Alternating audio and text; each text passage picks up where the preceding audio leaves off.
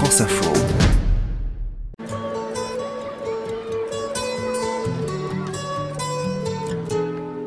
L'été, c'est pour beaucoup un moment de déconnexion. Il s'agit d'oublier le travail pendant un moment, de laisser de côté les mails, les différents messages que l'on peut recevoir.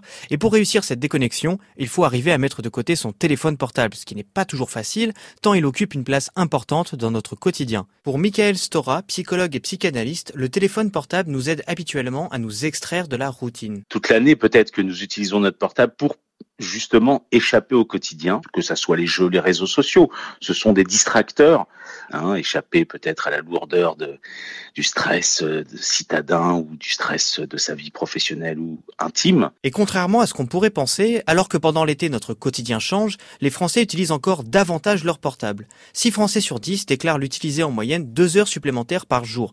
Mais c'est aussi une utilisation différente, principalement pour la photographie et pour poster ses photos sur les réseaux sociaux. On voit à quel point les gens vacances, euh, photographie à tout va. Hein. On a l'impression que si la chose n'est pas photographiée, c'est comme si elle n'existait pas. Donc il y a cette sorte d'enjeu existentiel à tout photographier, que ce soit Instagram ou Facebook. Il y a ce, désir de partager euh, à tout prix. Et finalement, on a envie de penser que cette fameuse idée de l'appareil jetable euh, avait cet intérêt du fait qu'on prenait le temps euh, tout simplement de, de la surprise, du développement. Mais l'été peut aussi être l'occasion d'avoir une utilisation plus collective du téléphone portable, c'est-à-dire être à plusieurs derrière un même écran. Peut-être qu'un des drames qui se noue toute l'année, c'est que les gens sont seuls face euh, à leur écran et pendant les vacances, on peut utiliser le portable aussi autrement, utiliser cet objet comme un moyen de médiatiser une parole, euh, des expériences, des recherches, des musiques aussi. Peut-être que c'est le bon moment.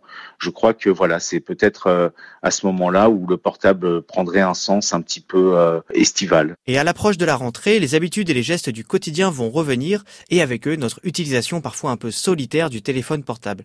Mais c'est aussi bien sûr le moment de retrouver ses collègues de travail, à la machine à café par exemple, et pourquoi pas partager ensemble nos photos de vacances.